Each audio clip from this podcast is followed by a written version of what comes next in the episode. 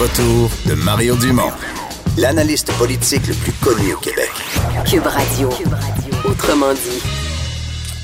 Et Vincent, une nouvelle de dernière heure, là, ça vient d'arriver sur nos pupitres. Le président de l'Assemblée nationale, François Paradis, qui a décidé d'inviter Greta Thunberg. Oui, alors elle sera au, à l'Assemblée nationale et euh, pourra même en fait s'adresser aux, euh, ben, aux gens sur place parce que euh, sera bon invité à s'adresser, mais pas dans le. C'est pas une adresse salon. officielle au. Salon Bleu. En fait, en fait c'est pas vraiment une adresse aux députés. Là. C'est parce que l'Agora, l'Agora, c'est comme la. c'est- C'est c'est la nouvelle. Dans, dans les travaux qu'ils ont fait. Oui. là, tu sais, je pense que c'est la nouvelle place comme ronde, là, où tu, ils mettent un lutrin, ils font des. Fait que probablement qu'à pouvoir s'adresser aux gens qui vont être là, est-ce que ça pourrait être à la fois des gens du public. euh, Mais tu sais, tu t'adresses, c'est pas comme les chefs d'État euh, qui, qui vont s'adresser aux députés, là, comme euh, moi, pendant que j'étais là, Sarkozy était venu. Ou... Mais c'est sûr, j'espère qu'on reçoit pas Greta Thunberg comme on recevait Sarkozy là. Ben, ça devrait, être une, Aussi. co- ça devrait être une coche au-dessus. elle, est plus importante que les chefs d'État, puis que Oui, le mais là, secrétaire général de l'ONU, que le président des États-Unis, non? c'est peut-être un bon juste milieu choisi par François Paradis Ouais, là, je pour qu'elle soit là, mais Mais une rencontre privée, là, tantôt, on, tu faisais des blagues, tu disais, ah, c'est, pas, c'est, c'est sûr que c'est pas c'est qui François Legault, là, une jeune fille de 16 ans de la Suède, là. Ah, c'est correct. Je connais pas les, les ministres euh, en, en, Suède, non plus. ouais. Mais penses-tu qu'elle est invitée par François Paradis pour une rencontre privée? Le jour de la marche, c'est sûr qu'elle va dire non, là? Je pense pas? C'est sûr que le jour de la marche, elle va avoir. euh, Mais c'est le, le 27 chose à- septembre, c'est le jour de la faire. marche. J'avoue que. D'après moi, elle va dire tout simplement. Surtout dire- qu'il faut qu'elle aille en vélo là, à Québec. Ben, d'après, une voiture à cheval, non, non, c'est vrai, c'est un animal, il va souffrir, Ouais, tu peux pas. non. C'est vraiment le vélo. Des petites trottinettes électriques, peut-être. Ouais, Je sais pas, mais c'est sûr fou. que. Parce que. Ah, peut-être des autobus électriques maintenant. Oui. Les autobus de la ville de Québec. ouais, c'est juste que c'est juste qu'ils font pas la. Ils n'ont pas l'autonomie pour faire la distance. Faudrait que tu en mettes plusieurs déjà sur son chemin, là, puis tu fais un relais, là, tu comprends? T'en mets à toutes les à toutes les 80 km, t'en mets un, puis ils se font un relais pour l'amener. Non? Ouais, ou Tesla, peut-être. Ouais. Ça pourrait faire. Ouais. Euh, mais euh, ouais, donc pour l'instant, c'est le compromis qui a été choisi par, par l'Assemblée. Puis euh, ben, dans l'Agora, ça pourrait permettre aussi à tous les députés de faire leur selfie parce que je pense que pour beaucoup, non, mais je pense que je, je veux pas être méchant, mais pour plusieurs, l'important, ça va être d'avoir ça Son selfie. avec Greta. Pour faire check. Parce qu'à l'Assemblée nationale, mettons, dans les. euh, dans les autres locaux officiels, ce serait plus difficile. Ouais. Ce serait moins bon. Enfin, on va tout de suite rejoindre Emmanuel Latraverse. Bonjour, Emmanuel. Bonjour. Alors, euh, le dé- c'est quoi cette petite voix? Alors, euh, le débat sur l'avortement qui revient, est-ce que est-ce qu'il y a du nouveau autour d'Andrew Scheer? Pourquoi on reparle de ça?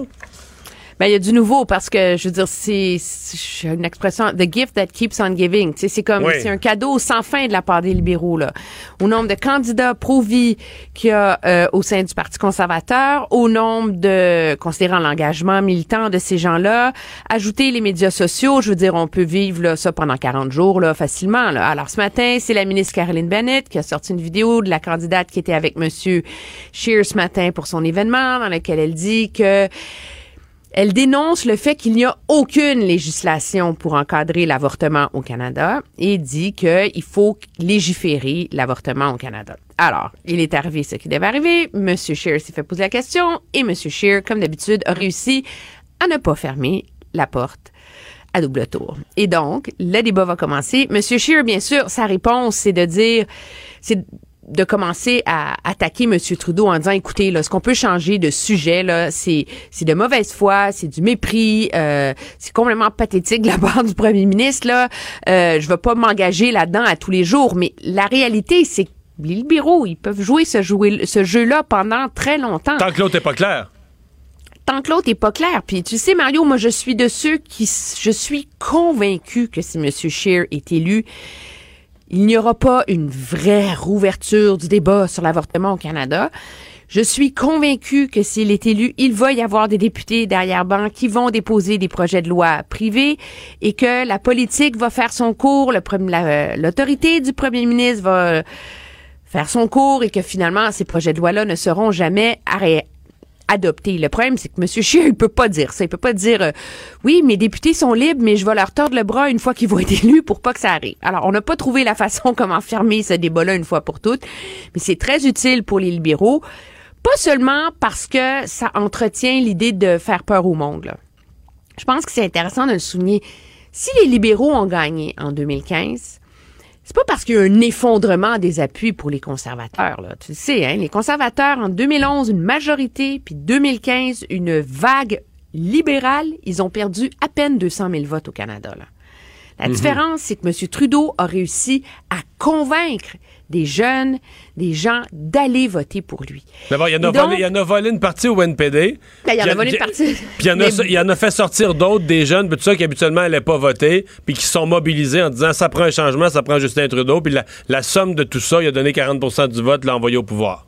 C'est ça. Mais donc, cet enjeu de l'avortement, cet enjeu de se définir comme un champion progressiste, monsieur modernité, féministe, etc., ça fait partie des éléments qui mobilisent cette tranche de l'électorat-là, qui est un peu déçu par M. Trudeau, mais qui voudrait trouver une façon de continuer à l'aimer puis à aller voter pour lui. Alors, c'est une des raisons aussi pour lesquelles les libéraux entretiennent ce que moi j'appelle cette guerre des valeurs, là, qui peut sembler un peu futile parce que, objectivement, c'est pas un vrai enjeu dans l'élection, mais c'est un enjeu et c'est un outil pour les libéraux pour mobiliser là, une tranche de l'électorat qui est déçue par M. Trudeau, mais dont ils ont besoin pour gagner l'élection.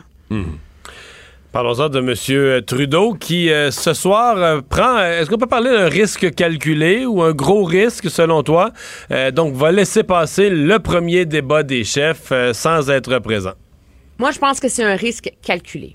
Si, euh, et je dis pas ça parce que toi et moi, on travaille à TVA, là, je pense que si M. Trudeau avait décidé de pas aller au débat de TVA, ça, ça aurait été un très gros risque. De pas aller au débat de McLean City TV pour l'i- malgré l'immense respect là, que j'ai pour mon collègue Powells, etc., c'est pas une institution et un format qui a la même force dans l'opinion publique, je dirais. McLean, c'est quand même un magazine, c'est un peu comme l'actualité, donc c'est pas une c'est pas une publication à très très très large euh, rayonnement si on veut parce qu'on connaît la Puis c'est pas, auquel- pas une télé non plus pour diffuser en direct le débat. Ben, La- c'est des TV. Non, mais c'est pas- ça. c'est- Mais c'était TV, c'est ce que c'est pan-canadien. Ben, ils ont, ils ont des, ça appartient à Rogers. Et ils J'avais ont l'impression que c'était des- plus torontois, moi. Ben, maintenant, comme Rogers a, a- a racheté les différentes, euh, différents réseaux, il y a des stations de CTTV à Vancouver, Edmonton, Winnipeg, Toronto et au moins une autre, Saskatoon, je pense, au moins une autre ville dans l'Ouest. OK, Donc, quand même. Donc, c'est une occasion d'entrer et c'est jamais bon pour un premier ministre qu'on tout le monde à la télé ce soir dans les bulletins de nouvelles va voir une belle image d'un d'un beau décor avec des podiums et il va y avoir un podium vide ce soir là. Oui. En tout cas, d'après ce qu'on me dit là, OK. euh, pour souligner l'absence de M. Trudeau. Donc, c'est pas bon, ça entretient l'image qui a peur d'affronter ses adversaires, etc., etc., etc. En même temps, M. Trudeau, il a 180 sièges à défendre, là. Et donc, le calcul des libéraux, c'est que cette journée d'aujourd'hui a été bien mieux investie. Aller à Victoria, annoncer de l'argent pour les jeunes familles, pour l'achat d'une première maison, aller à Kamloops, aller défendre des sièges, etc. Et que, objectivement, rendu le 21 octobre, le premier débat, on l'aura pas mal oublié. Ça se peut. Mais en fait, moi, euh, c'est un peu ce que je pensais. Mais en fait, la réflexion que je me faisais aujourd'hui, je me disais, OK, on analyse, en fin de semaine, on va quand même analyser les départs de campagne. Et si je mets bout à bout l'affaire SNC-Lavalin qu'on pensait disparue, qui réapparaît. La loi 21 au Québec, les libéraux voulaient l'éviter. Finalement, au bout de 24-48 heures, le feu est pris avec ça. Euh, L'absence au débat. Est-ce que samedi, quand on va analyser la semaine, on va dire que Justin Trudeau a eu un bon départ de campagne? Je vois difficilement, là. Mais je pense qu'on va être obligé de parler d'un d'un début, ben, peut-être difficile pour tout le monde. C'est pas extraordinaire pour les autres non plus. Mais en tout cas, pour Justin Trudeau, moi, je considère qu'il y avait plus le vent dans les voiles mardi, la veille du déclenchement. Absolument. Je suis entièrement d'accord avec toi. Mais est-ce qu'il y aurait eu un meilleur début de campagne en se pointant à ce débat-là ce Non, soir? La réponse, je pense, c'est non. C'est un, dé- c'est un élément parmi plusieurs, mais C'est pas un immense débatteur. Et la crainte des libéraux aussi, c'est à la lumière des écrits de Powell sur M. Trudeau, pour quiconque suit ça un petit peu, euh, c'est de se ramasser dans un forum où M. Trudeau va être attaqué plus durement que les autres. là. Objectivement, Ah oui. là, c'est ça aussi. Parce que M. Mais qu'est-ce qui Powell... s'est passé? Paul Wells, il l'adorait, Trudeau? Ben, il qui s'est J'exagère passé? peut-être. Là, tu me il- demandes de faire la psychologie de mon collègue. Powell est, un, est d'après moi, un des m- meilleurs journalistes euh, politiques Je- en termes de raconter question. et comprendre la politique. Mais sa perception pense- de Trudeau a, a- a radicalement changé A avec, avec l'affaire Ben, SNC-Lavalin, là. Oui, mais ça rentre dans la catégorie des gens qui ont cru à Trudeau, qui ont cru à son pari et qui soudainement, il y a une goutte qui a débordé. C'est la SNC, c'est la goutte qui a fait déborder le vase pour plusieurs. Et l'hypocrisie effrayante dans ce débat-là de la part de M. Trudeau et de son entourage euh, a finalement fait de Powell, à cause de sa tribune, à cause de, du, du, de son rayonnement dans la bulle politique aussi très, très forte, un des plus redoutables adversaires et critiques de monsieur, euh, de monsieur Trudeau suite à ce scandale-là. là Ben, on va surveiller ça euh, ce soir, euh, comment tout ça se passe. que J'ai l'impression que les autres vont pouvoir s'en donner à cœur joie d'attaquer. Ben, c'est une répétition, ouais, mais c'est une répétition générale sur des enjeux difficiles pour les autres. Madame May, là, cette fois-ci, là, ça sera pas facile. Elle va être challengée, elle va avoir des comptes à rendre. Monsieur Singh, mais là, il y a une occasion de briller, là, il faudrait qu'il soit au rendez-vous. Et pour Monsieur Scheer, euh, il y aura pas des beaux moments là sur la question de de, de l'environnement. Donc, pour le NPD, euh, pour le Parti conservateur, c'est un moment c'est comme une répétition générale finalement. en Pour les autres débats Des à autres venir, ouais. débats et de la suite de la campagne. Et c'est ce pourquoi peut-être ce débat-là est si important pour les autres chefs, malgré l'absence de M. Trudeau. Et leur défi à eux, c'est qu'il faut pas que ce soit plate, parce que sinon, on va juste conclure que bah, Justin Trudeau n'était pas là, ça fait que ça a été plate. Il faut qu'ils trouvent, eux, le moyen de rendre ça quand même euh, passionnant. Hey, Et merci le beaucoup. risque de glisser est là aussi pour eux. Hein? Et c'est vrai. Emmanuel, merci beaucoup. Ça me fait plaisir. Bye Au revoir. bye. On s'arrête euh, pour la pause.